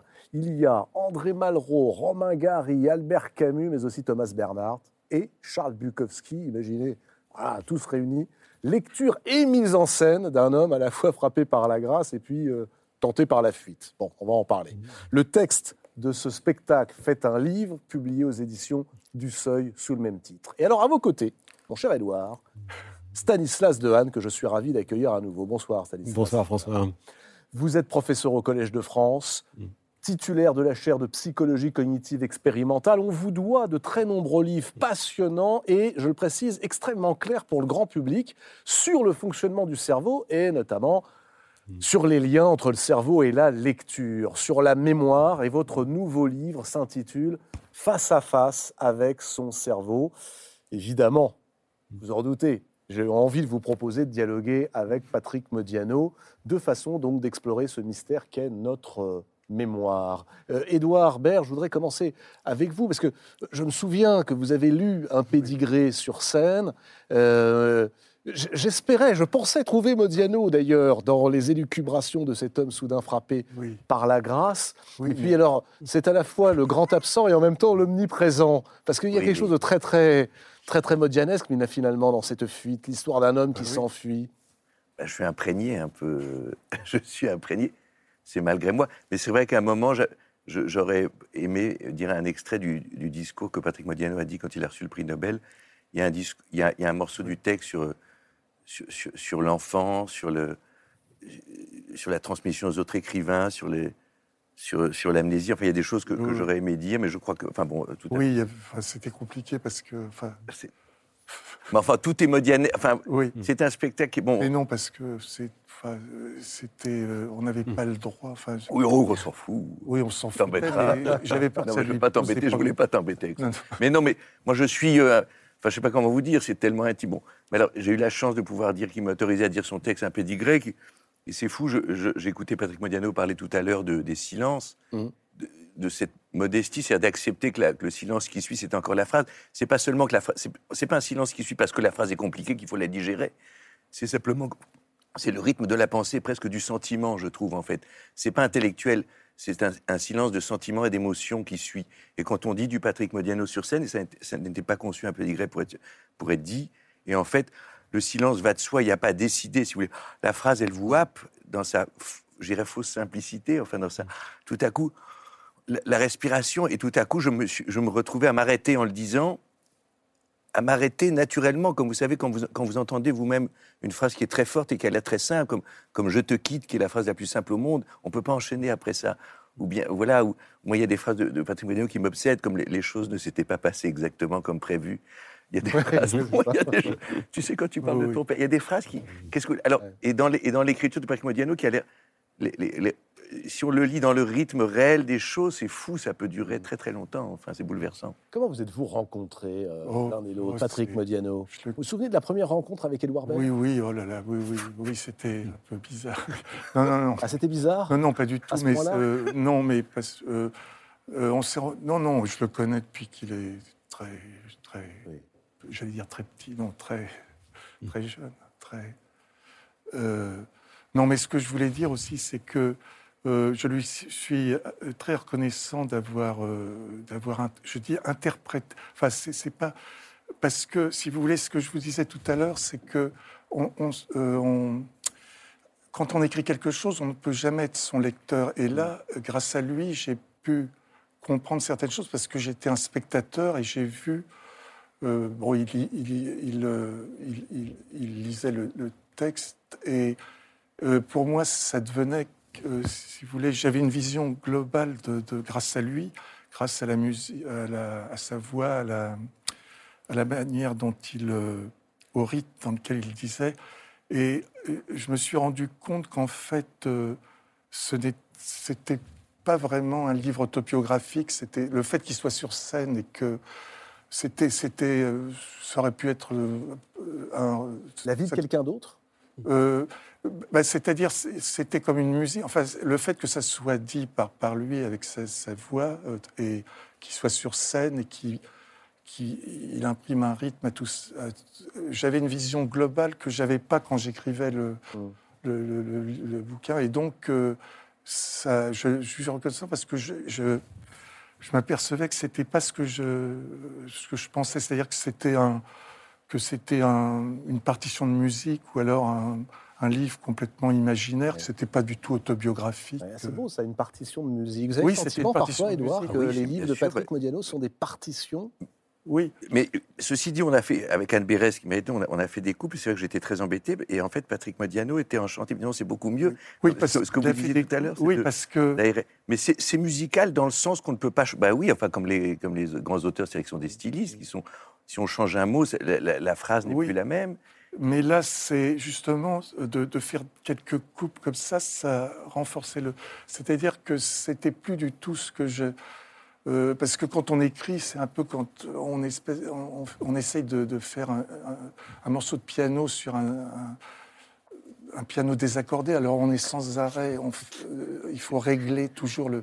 Il faut rectifier le truc. Tandis que là, Enfin, c'était attendez, comme- pardonnez-moi, mais quand même, là, de 30 livres, le prix Oui. Nobel, après Oui, le prix oui. Goncourt, le piano n'est pas tout à fait désaccordé. Euh, Non, mais parce qu'on rectifie. Ah alors, euh, on ne peut pas avoir une vision globale, c'est-à-dire qu'en jouant, on- tous les cinq minutes, il faut rectifier le. le- il faut réaccorder la. le- Tandis que là, j'avais une vision. euh, Et tu étais étonné que ça soit si drôle, en fait.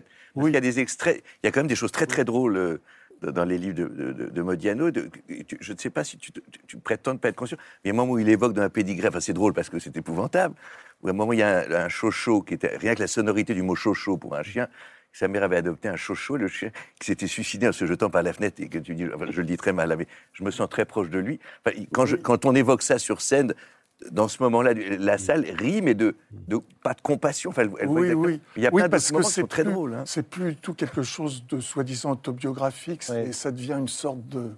Mais de tu me disais, je suis désolé, tu t'excusais quand j'allais jouer. Certains soirs, il avait la gentillesse de m'accompagner en coulisses. On allait d'ailleurs sonner chez Michou, qui habitait à côté. On allait faire- je, je me permets de livrer quelques, quelques Mais secrets. vous qu'alliez-vous faire chez Michel Mais on voulait aller voir Michou parce qu'on était fascinés qu'il habite à côté de la. Oui. Ah bon On voulait Oui. aller voir Michou. Bon, je te prie de m'excuser. Oui, le- Ces aveux euh, scandaleux. Oui, oui. Il, a- il nous a jamais ouvert, mais tout ça pour dire qu'en fait, il avait la gentillesse parfois de m'accompagner et, et s'excuser comme si je prenais que ça devenait ma douleur à moi et plus la sienne, parce que c'est un livre plutôt douloureux. Quand. Oui, parce qu'au début, j'avais un peu de, de- oui, de Oui. mettre tout ça sur le dos. Et puis après, je me suis aperçu que ça devenait un, quelque chose d'imaginaire, ça devenait un, un morceau de musique. Enfin, c'était pas autobiographique. En fait, les personnages euh, étaient des personnages imaginaires. Vous renvoyez au rôle du lecteur, hein, dont vous disiez Oui. tout à l'heure que vous attendiez qu'il soit Oui, oui, là, oui. euh, actif, les neurones euh, éveillés, Stanislas. Je pense Dehaene. exactement à ça en vous écoutant. Moi qui suis votre lecteur à tous les deux, je pense que notre cerveau de lecteur rajoute au Oui, oui. texte, même si le texte est extrêmement riche, mais vous l'écrivez sous forme de bribes également. Donc Oui, notre cerveau de lecteur a besoin de composer. Oui, oui. Et euh, c'est un peu ça que j'essaye d'expliquer dans mon livre, c'est à Oui. quel point euh, notre cerveau est- impose au monde extérieur euh, une sorte de réalité onirique. Euh, rêver la réalité, c'est le travail de notre cerveau. Il a des modèles à l'intérieur de lui et il prend des informations. Alors dans le rêve, il n'en prend plus du tout, il les prend dans sa mémoire. Dans la- dans l'état de conscience, il reçoit des éléments d'information, mais qui sont toujours fragmentaires, et il essaye de composer une scène. euh, Oui, voilà, à partir de bribes. Alors c'est ce qu'on, il me semble que c'est ce qu'on trouve dans, dans- dans vos romans. Voilà. Est-ce que vous pouvez nous expliquer ce qui se passe quand nous lisons, par exemple, quand nous lisons un, un livre de Patrick Modiano? Alors, il faut bien imaginer que ce n'est pas une aire du cerveau qui travaille pour la lecture. En réalité, c'est pratiquement tout le cerveau. C'est intéressant, parce que quand on est plongé, on perd la conscience du monde extérieur. Mais ça commence évidemment dans la rétine. Et puis, il y a une aire qu'on a décrite avec un, un de mes collègues et amis, qui s'appelle le professeur Laurent Cohen, qui est une aire qui concentre le savoir des lettres. Euh, c'est là que nous avons une sorte de modèle de ce qui constitue un mot du français. Quelle lettre pourrais-je s'enchaîner Tout à l'heure, vous parliez du mot chevreuse Oui, oui. voilà, qui est un mot, c'est vrai, qui a une structure française particulière. Eh bien, pour ce qui est de l'écrit, c'est dans cette boîte aux lettres du cerveau, qui a un endroit bien précis, on l'a tous au même endroit, plus ou moins, à 5 mm près, hein, que se concentre ce savoir des lettres. Et alors ensuite, à partir des lettres, évidemment, va se produire une explosion, ce qu'on appelle l'embrasement conscient. On va accéder au sens du mot et bien sûr pouvoir l'intégrer à l'intérieur des phrases. Et c'est d'ailleurs cette intégration euh, qui constitue la singularité du cerveau humain. Euh, D'autres animaux sont capables d'apprendre des symboles élémentaires, et on- certains chimpanzés ont pu apprendre jusqu'à 200 euh, lexigrammes, c'est-à-dire des sortes de mots, mais ils n'apprennent jamais à les intégrer ensemble. Comme nous le faisons dans nos phrases, dans nos histoires. Ça, ça a l'air d'être la singularité du cerveau humain. Et c'est un des thèmes du livre aussi. hein. Qu'est-ce qui fait que nous soyons si singuliers par rapport aux autres oui. primates Oui, C'est pas juste la taille du cerveau, c'est beaucoup plus que ça. Oui, c'est plus, c'est plus. Oui, c'est. Oui, c'est- impressionnant parce qu'on a comme une sorte de radiographie, enfin de tout. Oui, c'est tout est. Non, c'est. Qu'y a-t-il dans la boîte aux lettres du cerveau prie, Pardon, comment plaît-il au sujet de Dans la boîte aux lettres. Non, mais écoutez, il y a pas. Non, alors, non mais je, on- si jamais. on- on- on- moi, je suis. On travaille que parce qu'on on- on a des mystères. Si on, si on savait à l'avance qu'on on découvre les choses en les faisant, enfin. Ou Vous, vous n'aimeriez pas savoir ce qu'il Ah, y a ça, dans votre Ah, cerveau vraiment pas Ouais, Comment tout. ça Ouais. fonctionne? Non, pas du tout. Oh, non, pas du tout. Bah, je- bah, alors je serais. Non, parce que moi, l'un des plaisirs de la vie, c'est de se découvrir dans l'action, dans les choses et dans les et en jouant ou en écrivant ou en faisant quelque chose, de se révéler à soi-même un peu, puis d'être encore surpris. Parce que si avant de jouer, on sait ce qu'on va jouer, ce qu'on sait ce qu'on va ressentir, autant rester couché. Je crois que la vie, si, si on sait à l'avance. euh, l'improvisation, si vous adorez. Non, mais, mais, mais, mais tout acteur, même qui dit un texte déjà écrit, il improvise parce qu'il ne sait pas. Mm. le- on improvise les, les- les- émotions ne sont pas les mêmes, sinon c'est des machines, Mm. sinon l'écran a gagné contre le, le spectacle vivant. Et si le spectacle vivant existe encore, c'est parce que les gens savent bien qu'il va se passer quelque chose qui n'est pas prévu et qui n'est pas juste de l'accident, au sens personne va tomber ou avoir un trou. Alors, je me suis rendu compte, effectivement, en lisant le livre après avoir vu votre spectacle, qu'il y avait des différences, qu'il y a des choses qui Le sont livre un est peu. beaucoup moins bien. Euh, C'est vrai. Dans D'ailleurs, la préface, c'est bien. la préface est très bien. Dans la préface, vous dites que vous écrivez oralement. Oui, Oui. ben, c'est une maladie, oui. C'est-à-dire Non, parce que je ne sais pas. euh, Oui. je, je- je ne suis pas un écrivain, c'est-à-dire je ne suis pas Mm. comme Patrick Modiano, je ne saurais pas. Je, je découvre les choses en les disant, en les. Mais je- ça m'a rassuré. Je crois que certains vrais grands écrivains faisaient ça dicter, non euh, Oui, non, mais euh, c'est il y a un côté oral, oui, bah, Flaubert, oui, le Mm. gueuloir de Flaubert. Enfin, oui. euh, Êtes-vous un écrivain oral? Bah, euh, oui, enfin, oui, il faut qu'il y ait. euh, oui, qu'il y ait un rythme, il faut forcément que ça ait un rapport avec l'oralité, euh, sans que ça soit. euh, euh, comment dirais-je Oratoire. C'est Mm. la différence entre le. Mm. Oui, il faut qu'il y ait. Tu lis, tu les dis tout haut tes phrases. Après, tu te, tu non, te lis. ora- non. Non, c'est pas vraiment qu'on les dit tout haut, mais il faut quand même qu'il y ait un que ait un mélange de langage un peu parlé comme ça pour faire Mm. des mais pas d'une manière oratoire, un peu ce que ce qu'il fait lui. Enfin, c'est compliqué. C'est euh, Alors, il, il- vous dites ce qu'il fait, mais il fait quelque chose de très très compliqué. très compliqué. il, Oui. il lit, Oui. et c'est le début et la fin presque, il lit un discours, un discours Oui, absolument magnifique, et Oui. peut-être un des plus grands discours de tous les temps d'ailleurs. C'est celui d'André Malraux Oui. en 1964, au moment du transfert des cendres de Jean Moulin Oui, au ça. Panthéon. Or, ce discours de Malraux, Édouard Baird, Oui. est un discours qui est fait pour être euh, lu, mais Oui. presque déclamé par Malraux. Quand Malraux prend la parole, Oui, mais parce que c'est lui, lui peut se il l'autoriser. emmène, il emporte oui. la foule. Moi, je le dis plus simple. Enfin, je ne m'autoriserai pas. C'est Oui. une. D'abord, les, les parlers étaient très différents. Enfin, les, les- on pouvait reconnaître même d'un quartier à un autre les accents. Bon. Et puis Malraux peut s'autoriser l'emphase là parce qu'il a vécu ces années-là. C'est un ancien résistant et tout ça. Colonel moi, c'est Berger. un. Oui, colonel Berger. Donc moi, c'est plus un hommage. Et puis je trouve que les, la force émo- émotionnelle de ces mots dit, dit simplement comme ça grâce au micro, parce que le micro sert à ça aussi, fait passer le souffle. Et, et ce même Oui. discours du transfert de Jean Moulin dit, je crois simplement, fait passer de, de l'émotion. Moi, je serais ridicule si tout à coup je dis, voilà donc 20 ans que Jean Moulin est parti. Je dis donc, Coco, calme-toi. Alors que je crois qu'il passe comme ça le- le- dans, dans le spectacle. Et je suis touché parce que j'ai toujours peur que les gens rient. Parce que, vu ce que j'ai l'air d'amener un peu dans le spectacle et tout ça, les choses peuvent avoir l'air parodiques parfois et les gens acceptent. C'est extraordinaire comme les publics peuvent, peuvent accepter. Je crois qu'on mé- on méprise trop le public, c'est qu'on croit qu'il faut faire ou une comédie ou un drame, Ouais. alors que comme dans la vie, on peut passer en cinq minutes, on peut rire et pleurer cinq minutes après.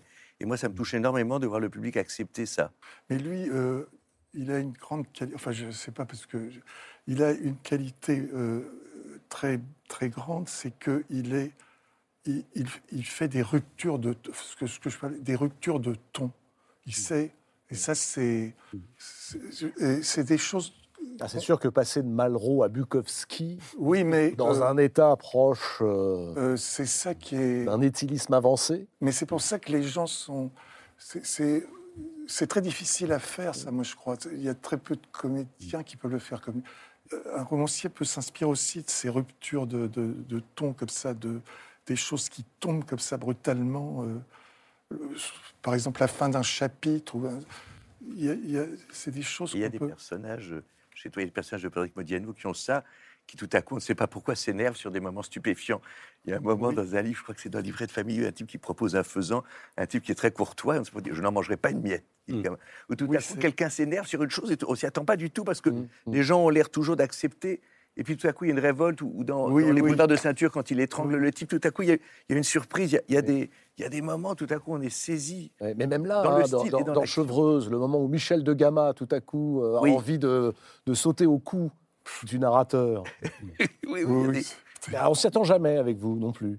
Oui, euh, bah, oui, c'est une manière de, de- oui, de rendre les choses un peu plus électriques. Quand il insiste aussi, pardon Patrick, Oui. quand il insiste aussi à un moment, il sent qu'il a fait une gaffe. en- Oui, c'est ça, quand il. Ouais. sur le- Ah oui, pardon, Oui, c'est ce moment-là. Quand il lui dit, mais vous êtes de la famille de Vasco de Gama, il insiste, évidemment, c'est pas le descendant de Vasco de Gama. là. Je vous ai posé une question, dit le type, qui a l'air très Oui, en s'énervant. Oui, mais ça, c'est. Mais ça, c'est très drôle. Ça, à jouer, ça serait très, très drôle.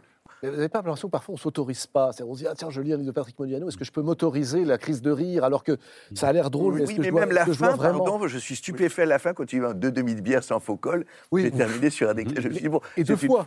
C'est une folie modienne. Bon, mais si, mais c'est formidable. Bon. Mais ça fait partie, moi je crois, peut-être qu'on ne s'autorise pas, mais c'est aussi parce qu'on est vraiment, on est, on est plongé dedans, on est dans cette chose-là, euh, et qu'on aime, et on y est tellement bien que peut-être qu'on ne veut pas en sortir, et qu'on a peur qu'en riant, peut-être de sortir de, Oui. non. de ça. Ouais. Parfois, il y a plein de choses hein, vous- que le rire, on a l'impression, nous empêcherait. Par exemple, quand il faut être sérieux, quand la politique et tout ça, on se dit attention, si tout à coup c'est drôle, ça ne marche plus. Il y a des gens qui deviennent ridicules à cause de ça, à force de refuser le rire, à force de refuser d'être risible. Et beaucoup de grands. Je veux dire, si, si l'entartrage a été une chose si forte, ce, ce, ce type qui normalement, on devrait être entartré et on en survivrait, ça serait pas très grave. On viendrait nous foutre des tartes à la crème, dire bon, bon, faites gaffe quand même, ça fait mal ou c'est trop sucré. Donc c'est bien qu'il y a des gens qui se sont définis par le non-rire et tout ça, alors que je crois que les grands génies de littérature, les grands auteurs comme Modiano, on peut rire et, on, et, rire. et- et savent rire et ça fait rire et ça ne et ça ne n'enlève pas ça n'enlève ni l'intelligence ni l'émotion ni rien ni, ni- ni- et chez Céline aussi il y a Mais des il y a- éclats de rire, Ça me fait penser à, cette scène. et chez vous- Proust il y a des éclats de rire. Et et chez Gary, cette scène formidable, d'ailleurs, vous le faites très bien sur scène, ce moment où Romain Gary, dans son dernier livre, quelque temps avant son suicide, qui est encore une fois un livre de provocation, soi-disant écrit avec un ami journaliste suisse dont on découvrira finalement qu'il n'est autre que lui-même, et qui pose cette question, non, sans humour, oui sans humour parce qu'il dit sans humour. Parce qu'il se pose des questions lui-même, il dit la mort, il dit la mort c'est un peu surfait, je crois qu'on devrait de trouver autre chose. Puis après il dit sans humour, et après il dit, non, il dit, il dit je me souviens d'un vieux maître d'hôtel, un noir de la Louisiane, qui a demandé la météo avant de mourir pour savoir si le vol serait agréable ou agité. Donc, Je ne sais pas si c'est drôle, si c'est émouvant, si c'est fort, et suivant les soirs, c'est l'un ou l'autre en fait. Parce que c'est tout, c'est ça qui est merveilleux, et certaines phrases chez Modiano aussi. La phrase sur le chocho et tout ça qui s'est suicidé, c'est tragique et c'est- comique aussi. On a marqué un chocho qui s'est suicidé. Oui, pardon, parce que je me rappelle. Non, je, je- je suis gâteux. Ça s'appelle le gâtisme, cher François Bunel. Non, non, mais il y a des choses chez Modiano que ça me frappe de, Ouais. des Ah, éclats de rire cachés. Je ne sais pas si c'est le gâtisme, mais vous commencez par nous faire le coup de la panne, vous. Oui. que le spectacle débute avec un, un Édouard Baird qui fait surgir dans le théâtre pour se réfugier. Il a fui le théâtre voisin dans lequel il était André Malraux. Voilà. Il commence le discours de Malraux et là, panne. Amnésie totale, le trou de mémoire, le Non. fameux trou de mémoire. L'illégitimité. Non, non. Il Ah me bah, dit, c'est- il dit, c'est pas un trou de mémoire. Je me suis dit, mais pour qui tu te prends? Qu'est-ce que je fous là? Que- Comment j'ose être malheureux sur scène? Mais ça va pas, mon vieux. Donc tout à coup, il- et à partir de là, il a, comme souvent les acteurs sur scène, quand on est un peu fragile, eh ben, le, public n'est pas rassuré, parce que le public a payé parfois 50 balles. Il se dit, bon, ben, si le type est fragile sur scène, on va passer, une soirée de merde. Donc il faut un peu d'assurance sur scène. Et tout à coup, il sent la peur du public, parce que c'est un peu animal. Lui, le public sent sa peur sur la lui. Tout à coup. Donc, il y a tout ce truc-là qui s'engrange. Ensuite, il y a un truc qui est vrai quand vous jouez sur scène. Et je pense que les gens qui font des conférences aussi, enfin c'est qu'on est parano et quand on, vous savez, l'œil, vous avez toujours l'œil quelque part quand vous parlez. L'œil dans le vide, ça n'existe pas. Il tombe sur quelqu'un, l'œil. Et c'est toujours la personne qui a l'air de vous détester. et donc là, il y a un cerveau qui se déclenche, qui dit mais qu'est-ce que j'ai fait à ce gars-là? Pourquoi il a dépensé 50 balles pour me signifier qu'il m'aime pas? Donc tout à coup, tout ça fait qu'à un moment, on a envie de, partir. quoi.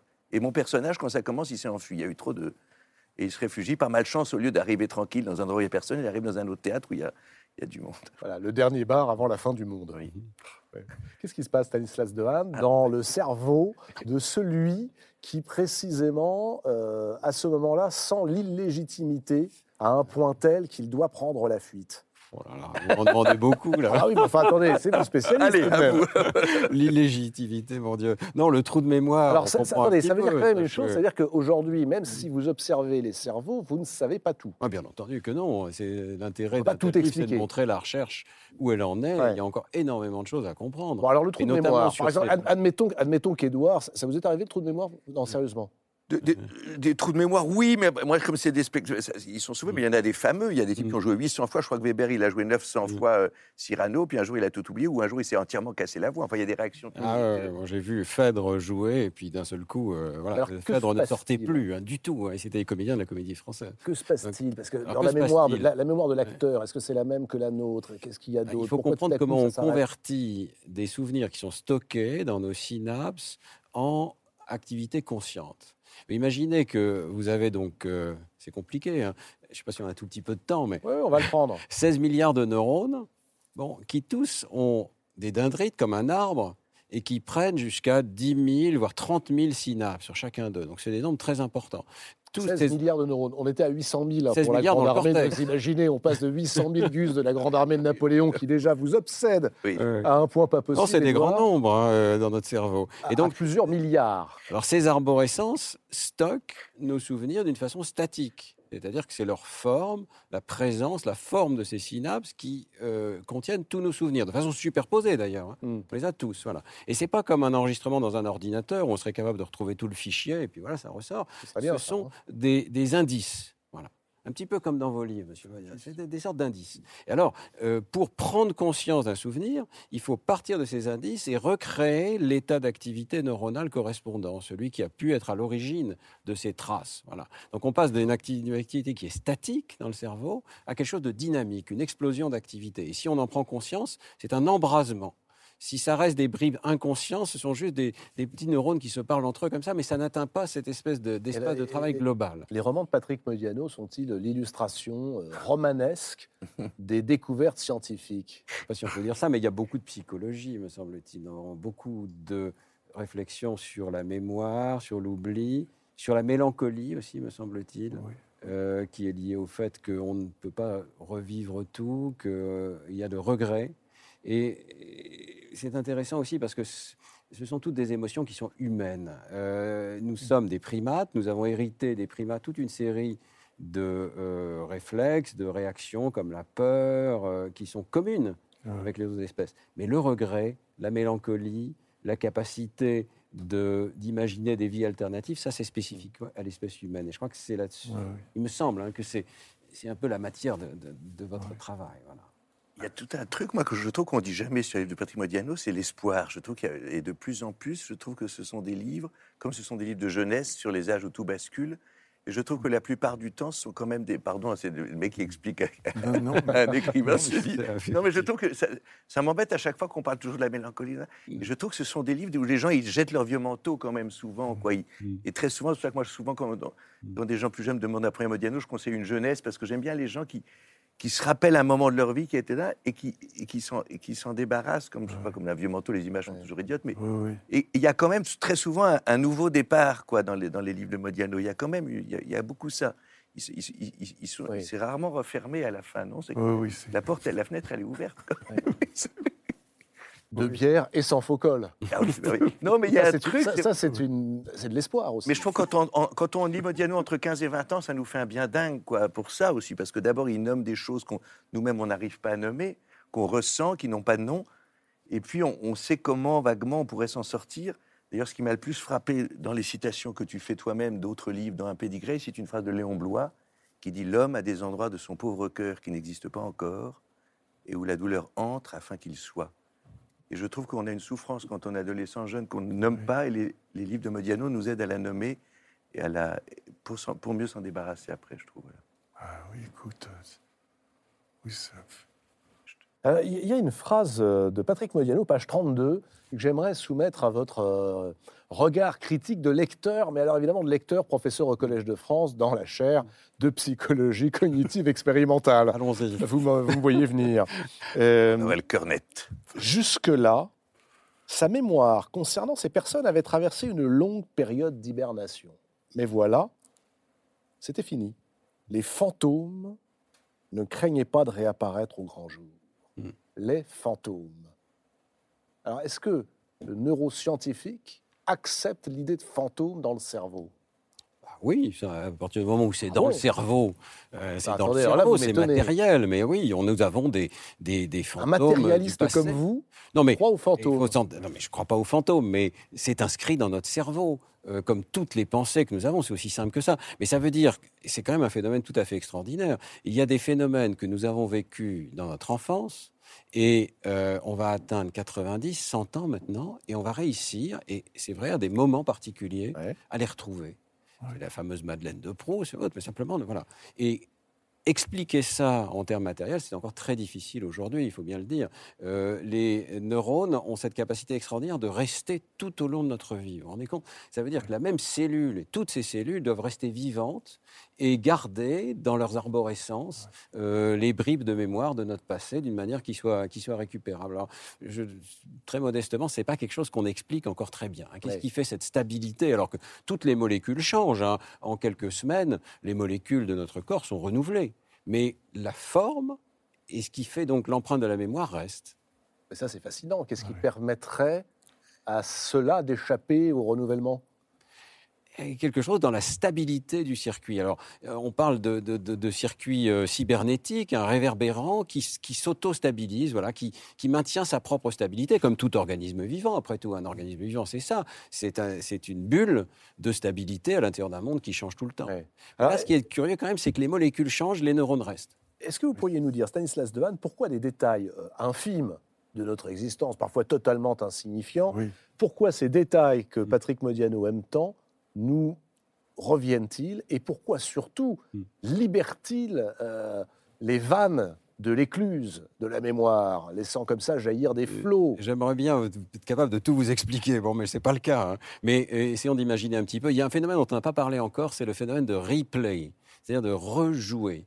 Et ça, c'est quand même une des très grandes découvertes des neurosciences des dernières années, enfin des, des- des dernières décennies.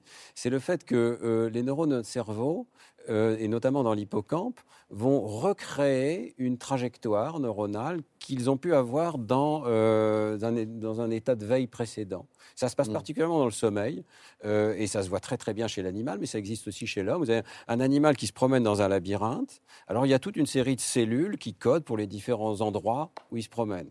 Évidemment, quand il se promène physiquement, ça prend une vingtaine de secondes, disons, pour qu'il parcourt le labyrinthe. Et puis pendant la nuit, vous allez voir exactement les mêmes neurones qui vont rejouer la même trajectoire, mais 20 fois plus vite. Voilà. Et ça va durer quelques centaines de millisecondes, très court. C'est une trajectoire, et on peut décoder à quoi pense l'animal. On peut dire, pendant le sommeil, il pense qu'il est là. Voilà. Et puis il pense qu'il va aller là, etc. Donc euh, ces trajectoires, c'est la base de la mémoire. C'est une, c'est une récupération d'informations, euh, une sorte de modèle interne de l'espace. Alors dans le cas de l'animal, c'est assez terre à terre. Il il pense à son labyrinthe, euh, à l'endroit où il va trouver sa récompense. Chez nous, le même circuit prend de la hauteur, si je puis dire, et peut jouer des phrases ou peut jouer des faits mathématiques. Il y a des découvertes extraordinaires récemment sur le fait que pendant le sommeil, parce que notre cerveau se rejoue ces épisodes, eh bien en fait, euh, il euh, consolide l'information et il fait des découvertes. Et alors tous les scientifiques, vous savez, on dit, bah, pendant la nuit, je fais des découvertes, euh, le matin, je me réveille, j'ai la solution d'un problème euh, Ouais. que j'avais euh, en m'endormant. Et les Eh bien, écrivains parfois me ça a été- dans l'émission. Ils me disent Ah, la nuit, j'ai eu une idée absolument Ouais. géniale, euh, le plus grand livre de la création. Alors il faut bien dire une chose, c'est Et au réveil, c'est un homme puis- rencontre une femme, il la quitte. Voilà, c'est ça. ça peut être assez prosaïque et ça ne marche pas toujours très bien. Mais parfois, quand même, et c'est attesté, il y a d'authentiques découvertes qui sont faites par ce circuit qui, en quelque sorte, explore. Alors, un épisode de la veille qui a peut-être duré quelques secondes, euh, et qui peut être tout à fait infime, va devenir quelque chose de consolidé 200 fois, 300 fois pendant la nuit. En lisant votre livre, Stanislas Dehaene, j'ai appris énormément de choses qui sont fascinantes et qui font rêver. Et il y en a une qui est effrayante. Ah. Alors, effrayante. J'ai essayé de ne pas effrayer les Ah non, mais c'est hein, terrifiant. mais- Savez-vous ce qu'est l'alexie? Oui, euh, Ça, c'est certain. l'Alex. L'alexie. Vous connaissez ça, Édouard Bert Non, toi, tu sais. Non, mais je. Ah, je- Lexi, voilà. c'est. L'alexie. oui, Alexis. Ah non, mais attends, c'est... Ah oui, je ça, savais pas. privatif. je- je- Oh là là. Bon, racontez-nous. Alexis. Bah, Alexis, oui. c'est presque comme, comme la le prénom, vous dyslexie. voyez. Oui. En dyslexie, Voilà. mauvaise lecture chez l'enfant. Alexis, Oui, perte de la lecture. Et en fait, il s'agit de personnes, comme vous et moi d'ailleurs, ça peut nous arriver à tous, hein, euh, qui, euh, à la suite d'un petit accident vasculaire ou d'une intervention dans la, la mauvaise, la mauvaise région du cerveau, ça peut être tout petit, hein, perdent la capacité de lire. Voilà. Oui. Et cette fameuse boîte aux lettres du cerveau dont je parlais tout à l'heure et qu'on arrive maintenant à localiser très précisément avec nos moyens d'imagerie cérébrale, bah, si vous avez un petit accident vasculaire qui l'affecte, vous n'êtes plus lecteur. Et alors, C'est-à-dire qu'en fait, on lit, mais on ne comprend pas, écrivez-vous. On c'est ne lit si on plus du du tout. chinois, de voilà, on voit, on n'est pas aveugle du tout. On est aveugle uniquement aux lettres. Alors les personnes disent, je me réveille le matin, je ne comprends pas, le journal arrive, et puis c'est écrit en hébreu. Et je ne comprends pas l'hébreu. Ou c'est écrit en chinois. Et alors, euh, c'est ça le phénomène. C'est pas une perte totale de la vision. C'est pour ça qu'on parle d'alexie pure, d'ailleurs. C'est-à-dire que les, les personnes reconnaissent encore les visages, et même les nombres, et même la musique, éventuellement. Donc c'est vraiment un circuit de la lecture. Ça vous montre un peu la modularité du cerveau. C'est une chose que j'ai voulu montrer aussi. Nous sommes plusieurs. Nous avons dans notre tête toute une série de circuits extrêmement spécialisés. Alors nous pouvons perdre la lecture, Ça me rassure, on est plusieurs dans notre tête. Euh, on, on a plein de circuits moi, de- qui essayent de se réconcilier les uns avec les autres, mais euh, ils ne sont pas toujours d'accord les uns avec les autres. Euh, pour parler des lésions cérébrales, si vous avez une lésion de votre corps calleux qui relie les deux hémisphères, euh, plus éventuellement quelques autres lésions, je passe sur les détails, mais vous pouvez avoir les deux parties du corps qui se comportent de façon antagoniste. C'est-à-dire que, par exemple, la main, la main gauche va construire une tour de cube, commandée par l'hémisphère droit, et la main droite va la défaire en disant non, c'est pas ça que je veux faire, je veux faire autre chose. Et, et c'est l'hémisphère gauche qui parle. Donc l'hémisphère gauche va commenter en critiquant la, la- la main gauche. Enfin, vous voyez, on voit C'est c'est un petit peu ce que- des antagonismes qui sont cachés en nous. C'est Jean Rochefort dans Courage Fuyons. Oui, c'est le, c'est le, re- c'est le refus à l'obstacle, c'est-à-dire le- Oui. le- la, la partie cavalier veut faire quelque chose et la partie cheval n'est pas d'accord. quoi. Oui, c'est ça. Oui. On a toutes sortes de gestes involontaires, évidemment, hein, inconscients. La part d'inconscient en nous est énorme. Hein, Il faut bien s'en rendre compte. La Ah, conscience est une toute petite. euh, Il est où l'inconscient, euh, monsieur le professeur? L'inconscient, il est partout. Non, Il y a, il y a des- Mais dans le cerveau, c'est con- y l'inconscient. a-t-il une zone de l'inconscient? Ah non, pas du tout. C'est de l'inconscient dans chacun de nos circuits cérébraux. Et c'est la conscience qui est un tout petit vernis. Nous ne sommes pas tellement conscients de ce qui se passe en nous. Euh, c'est pour ça d'ailleurs qu'il faut écrire des livres sur le cerveau. C'est pour essayer de se comprendre soi-même. C'est ce que j'ai essayé d'expliquer. C'est que euh, c'est le nouvel avatar de Gnotis et Automne. Connais-toi toi-même. Les neurosciences, c'est c'est ça aussi, c'est essayer de, de mieux se comprendre. Je crois qu'on cherche tous à se comprendre. Donc euh, je suis une chose qui pense. voilà, euh, ça c'est Descartes, euh, pas moi qui l'ai inventé, je suis une chose qui pense. Descartes intéressant parce qu'il oscillait toujours entre euh, nous sommes des machines, notre corps est une machine, et puis ah, le dualisme, il y a quand même quelque chose en plus. Et on ne sait jamais très bien où, s'il ne mettait pas le curseur de cette manière pour échapper à l'Église, parce qu'à l'époque c'était quand même extrêmement dangereux d'être matérialiste. Et en fait, il est très matérialiste, je suis une chose qui pense. Euh, il n'arrive pas tout à fait à expliquer aussi bien qu'aujourd'hui comment cette chose pense. Nous commençons je pense, à voir un petit peu mieux que Descartes, certes. Euh, voilà, ces circuits du langage, c'est une sorte de machine qui, qui nous permet de penser. C'est pas nous diminuer aussi, de, c'est ce que j'essaie d'expliquer dans le livre, c'est pas nous diminuer que de dire ça, c'est faire monter la machine d'un cran.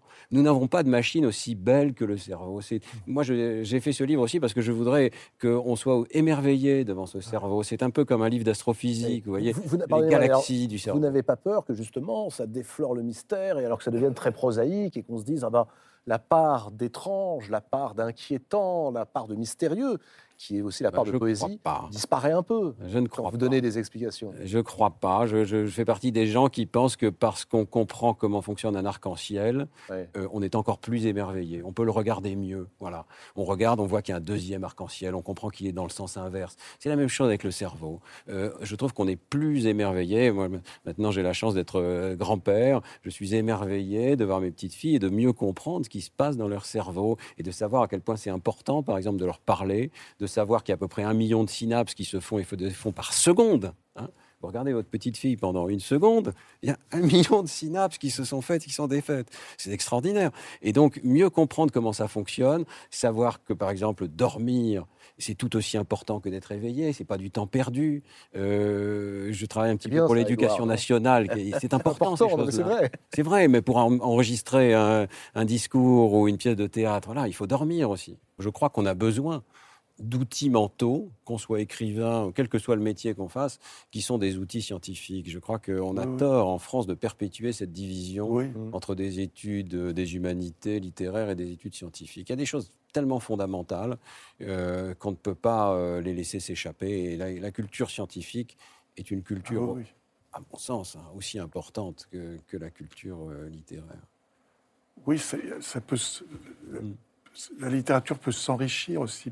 Enfin, tout ça, c'est un, Mm. c'est complément, c'est complémentaire de. Alors, en, en travaillant un petit peu dans cette émission, j'ai appris que vous aviez eu Raymond Queneau Oui. comme professeur, mais comme professeur de géométrie. Euh, enfin, c'est-à-dire que euh, oui, c'est-à-dire je, c'était, euh, il m'aidait à faire des. Alors, Des maths c'est-à-dire vous, c'était la, la géométrie dans l'espace. Mm. C'était un. La gé- ça s'appelait la géométrie dans l'espace, en fait. Donc, il me, c'était une matière qu'on apprenait. Mais je sais, maintenant, tout a évolué. Mm. Mais en classe de seconde ou de. pre- Et donc, il me. Oui, les, les- vous avez travaillé. euh, oui, parce que moi, je comprenais rien. Enfin, j'avais pas. Mais et c'est vrai que quand il faisait travailler, enfin, je- lui, il était, euh, il était obsédé par, par- Et je comprenais comment ça pouvait. euh, et je regrettais aussi de pas. De, Mm. Je comprenais com- comment il pouvait. euh, il était pris aussi dans tous ces, euh, dans toutes les choses scientifiques. Enfin, euh, Et du coup, quand je lisais Oui. votre livre, Chevreuse, euh, je me suis mis à chercher s'il y avait des traces de Queneau, s'il y avait des Oui. constructions. Il y avait des nombres d'ailleurs, hein, Auteuil euh, 15-28. oui, des nombres. Oui, dit, pourquoi 15-28 Enfin, mon cerveau de scientifique Oui, n'a oui. pu s'empêcher. Ah oui, donc le scientifique est un lecteur trouver. comme les autres, parce que nous aussi, on se dit, mais pourquoi 15-28 Ouais. oui, parce que. qu'est-ce que ça cache? Je vous ai lu un peu comme Nabokov. Je Il y a me- un code, en parce que, travaillant. euh, voilà. Moi, ce qui m'avait frappé, c'est que je lui, j'étais un peu timide. Avec, on parlait de son roman Zazie dans le métro, Mm. mais c'était lui, il m'avait expliqué qu'il l'avait fait à coup de de, de théorème, enfin De mathématiques, ouais. Oui, c'était mathématique. Oui, euh. oui. Alors évidemment, euh, alors je, donc il y a une sorte de compli si, Mm. c'est-à-dire que ce livre qui paraissait être peut être lu à plusieurs niveaux. Oui. euh, Mm. oui, lui, apparemment, il l'avait fait uniquement euh, d'une manière mathématique. Enfin, Moi, je suis un lecteur avide de Georges Perec. oui, bah lui. euh, et c'est voilà, cette construction extraordinaire. oui. Euh, la vie mode d'emploi qui est construite sur le, le trajet d'un Oui. cavalier au jeu d'échecs, sur un échec. Oui, oui. Pour moi, c'est quelque chose d'absolument extraordinaire. Et, Oui. et c'est une manière de, de- il disait d'ailleurs, de se débloquer, d'arriver à Oui, oui. franchir l'étape de la page blanche.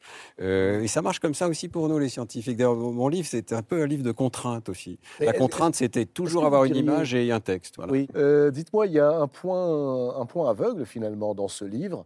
Vous le reconnaissez volontiers? Mm.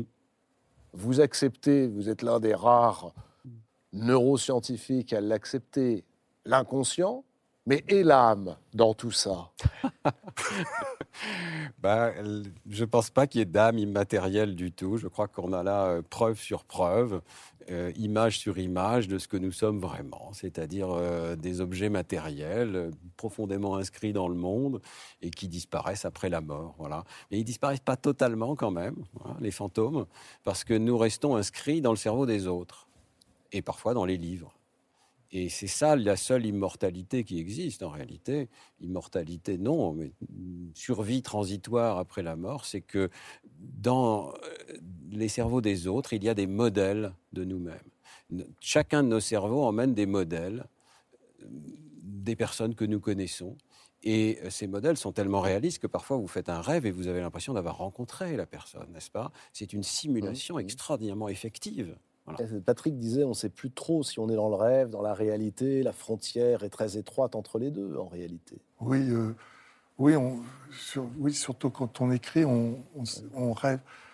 Euh, Quand, quand on vous parle de, de choses autobiographiques, vous savez, c'est euh, c'est pas tout à fait, c'est plus compliqué que ça. On, on, c'est- on- on- on rêve sa vie aussi. Euh, quand on est, même quand on, il y a un, un livre soi-disant biographique, c'est une rêverie en fait. Parce que parce qu'on parle de choses qu'on, enfin, même, même on parle de choses qu'on ne connaît pas, enfin, même des gens très proches, on les connaît pas tout à fait, donc on- c'est une sorte de rêverie, même si vous parlez de, de- de- des épisodes de votre vie, tout ça. Donc on ne sait pas très bien où est la frontière entre le, la vie rêvée ou la vie euh, tout court, en fait. La lecture, et particulièrement la lecture à voix haute. Tiens, maintenant, pour euh, terminer cette émission, je vous propose un petit détour par Balzac. On l'a évoqué, cette lecture à voix haute tout à l'heure, le gueuloir de Flaubert, la façon de lire d'Édouard Baird.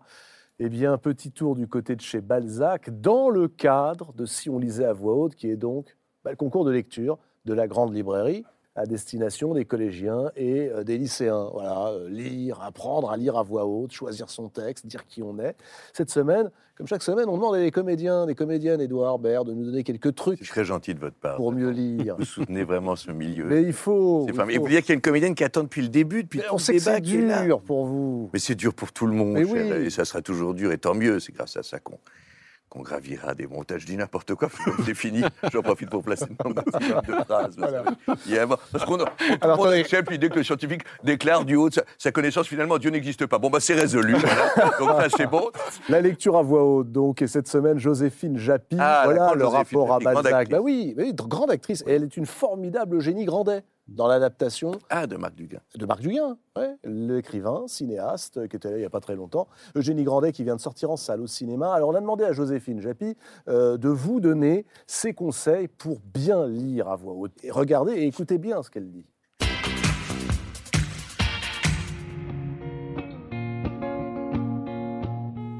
Faut-il être bon élève pour réussir à bien lire à voix haute? Je pense pas qu'il y ait besoin d'être bon élève pour bien lire à voix haute. Il faut avoir envie d'un texte et avoir envie de- d'en parler. Mais vous pouvez être un mauvais élève sur un texte et un bon élève sur un autre. Puis surtout, après, quand tu parles à des gens du cinéma ou des auteurs, tu te rends compte qu'il y avait plein de cancres en face de toi. Faut-il jouer les sentiments qu'il y a dans un texte? C'est jamais, je pense, une bonne idée. Jouer le sentiment initial du texte, c'est pas forcément intéressant. C'est vous dire, Bon, et- là, on me raconte quelque chose. Euh, Peut-être que cette personne, quand elle le raconte, bah, elle chuchote, alors qu'en fait, euh, elle parle de quelque chose de très excitant. Et c'est ça qui est fantastique avec la lecture, c'est qu'en fait, chaque personne peut se faire son idée d'un texte. Et, euh, donc, je pense qu'il faut y aller à fond. J'ai du mal à détacher les yeux de mon texte sans perdre le fil. Comment faire? Ah oui, oui, oui. J'ai eu du mal à comprendre. Moi aussi, j'ai eu du mal à détacher les yeux du texte. Du coup, j'avais du mal à comprendre la question. C'est compliqué, en fait, de, de garder son auditoire. Et pour garder son auditoire, c'est en regardant la personne en face. La seule chose à faire dans ces moments-là, c'est de prendre le temps, d'accepter les moments de silence. On a peur aujourd'hui du silence. On n'est plus habitué du tout. Il y a tout le temps du bruit. Vous allez dans un restaurant, il y a de la musique. Vous ouvrez votre téléphone, il y a toujours Instagram, TikTok. euh, voilà. Donc il n'y a plus jamais de silence, il n'y a plus jamais d'espace de vide. La lecture, c'est un des derniers endroits où vous pouvez vous le permettre et on ne vous en voudra pas. Donc acceptez le silence, acceptez le vide, reprenez euh, vos esprits et vous allez retrouver le fil en fait beaucoup plus rapidement que si vous paniquez et que vous voulez enchaîner à tout prix. Éloge du silence. Nous l'avons fait avec Patrick Modiano, un petit peu avec Édouard, hein, d'une certaine manière, et avec Joséphine Japy. Vous avez jusqu'au 25 novembre prochain pour vous inscrire, inscrire vos classes à ce grand concours qui s'appelle donc Si on lisait à voix haute. Il est ouvert à tous les collégiens, tous les lycéens de France. Voilà, pour ça, vous vous rendez sur le site dont l'adresse s'inscrit en ce moment sur votre écran, lumni.fr. C'est la fin de cette émission. Merci beaucoup d'y avoir participé. Stanislas Dehaene, Édouard Baird, Patrick Modiano. Merci infiniment. Chevreuse sort aux éditions Gallimard demain en librairie. Euh, les élucubrations d'un homme soudain frappé par la grâce. C'est aux éditions du Seuil et c'est surtout tous les soirs au théâtre Antoine à Paris et face à face avec son cerveau de Stanislas Dehaene aux éditions Odile Jacob. Tous ces livres, eh bien, vous pouvez euh, repartir avec si vous répondez à la question qui vous sera posée dans un instant sur les réseaux sociaux de la Grande Librairie. Cette émission, vous pouvez la revoir en replay, comme dit Stanislas Dehaene. Le fameux effet replay dans le cerveau, c'est aussi sur votre ordinateur, euh, sur le site France.tv. Et puis vous pouvez l'écouter en balado-diffusion euh, sur toutes les plateformes de podcast. On se retrouve la semaine prochaine avec sur le plateau notamment Michel Perrault, la grande historienne, avec Natacha Apana, avec Ananda Devi et Titiou Lecoq. Nous parlerons des femmes oubliées de l'histoire. Je vous souhaite de belles lectures. À mercredi prochain. C'était La Grande Librairie, un podcast de France Télévisions. S'il vous a plu, n'hésitez pas à vous abonner. Vous pouvez également retrouver les replays de l'émission en vidéo sur France.tv.